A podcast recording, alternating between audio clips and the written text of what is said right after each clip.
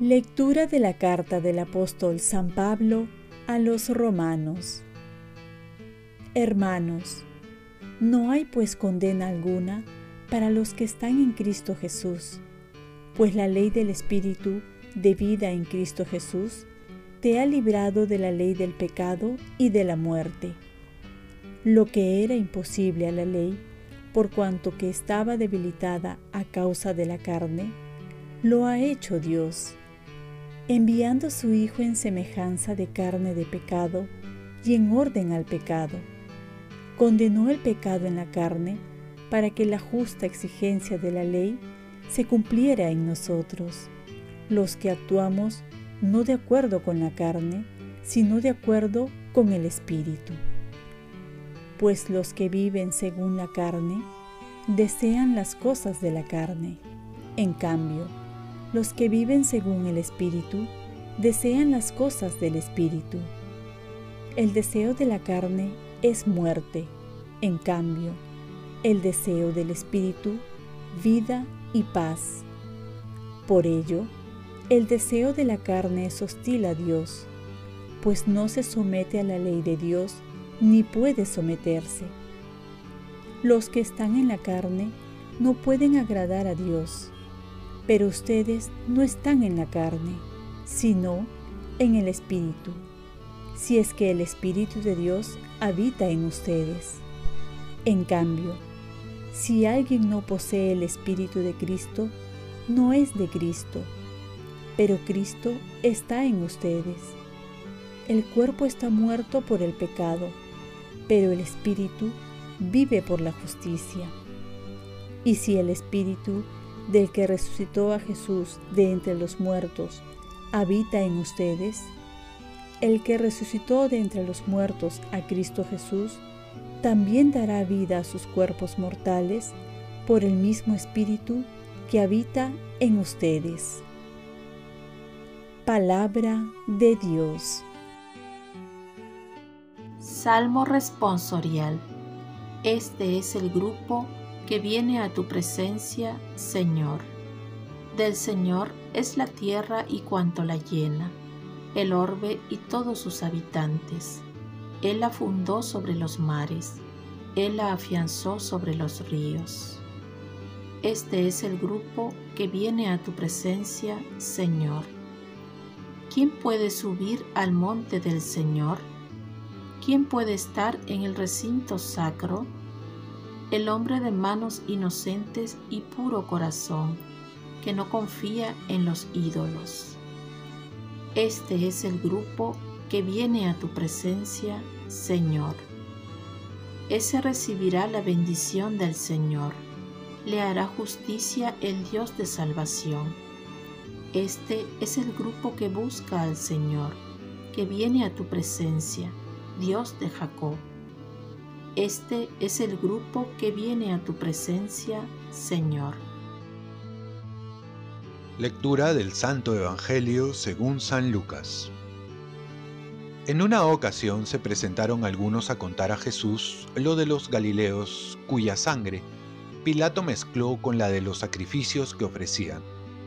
Jesús les contestó, ¿Piensan ustedes que esos Galileos eran más pecadores que los demás Galileos porque acabaron así? Les digo que no, y si ustedes no se convierten, todos acabarán de la misma manera. Y aquellos 18 que murieron aplastados por la torre de Siloé, ¿piensan ustedes que eran más culpables que los demás habitantes de Jerusalén? Les digo que no, y si ustedes no se convierten, todos perecerán de la misma manera. Y les dijo esta parábola. Uno tenía una higuera plantada en su viña, y fue a buscar fruto en ella y no lo encontró. Dijo entonces al viñador, Ya ves, tres años llevo viniendo a buscar fruto en esta higuera y no lo encuentro. Córtala, porque ha de ocupar terreno inútilmente. Pero el viñador contestó, Señor, déjala todavía este año, yo removeré la tierra alrededor de ella y la abonaré a ver si comienza a dar fruto. Y si no da, la cortas. Palabra del Señor. Paz y bien. Tarea de hoy y mañana, mi conversión por el reino. Todavía podríamos pensar que los males que ocurren en el mundo son castigos de Dios y no consecuencias del pecado del hombre. De esta manera distorsionamos el rostro de Dios justo y misericordioso con el de un Dios castigador. Jesús ha venido a mostrarnos el verdadero rostro de Dios, que muestra un Dios Padre, que lo único que busca es nuestra conversión, esto es un cambio de vida, reorientando los sentimientos, pensamientos, acciones y corazones para poder construir el reino de Dios. Esto conlleva pensar más en clave fraterna, comunitaria y no egoísta o individualista. Esta palabra conversión la encontramos siempre en el lenguaje cristiano, porque aunque sea más fácil echar la culpa a los demás e inclusive a Dios, Jesús nos propone hacer un examen de conciencia, vernos a nosotros mismos, meditar sobre las consecuencias de nuestros actos, en otras palabras, conocernos para dar el siguiente paso de cambiar. Jesús presenta la imagen de una higuera que pasa los años sin dar frutos, se desea cortarla porque hace cansar la tierra. Ante ello, el viñador pide una oportunidad, un año para abonarla y cuidarla. Si al cabo no da frutos, se le cortará. Esto hace alusión a nuestra vida. ¿Qué frutos estamos dando?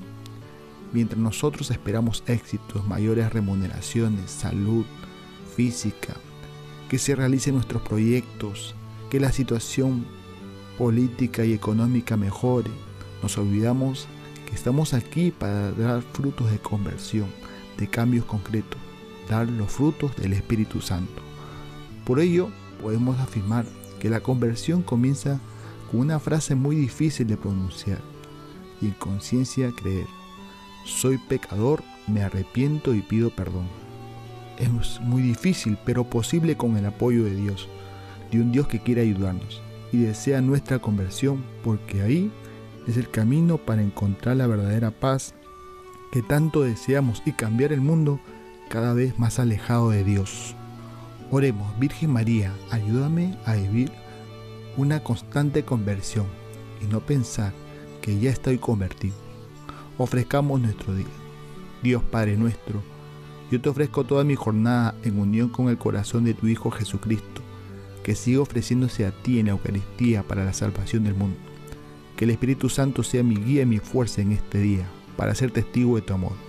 Con María, la Madre del Señor y de la Iglesia, te pido por las intenciones del Papa. Con San José Obrero te encomiendo mi trabajo y mis actividades de hoy, para que se haga en mí tu voluntad, y la bendición de Dios Todopoderoso, Padre, Hijo y Espíritu Santo, descienda sobre ti. Cuenta con mis oraciones, que yo cuento con las tuyas, y que tengas un santo día.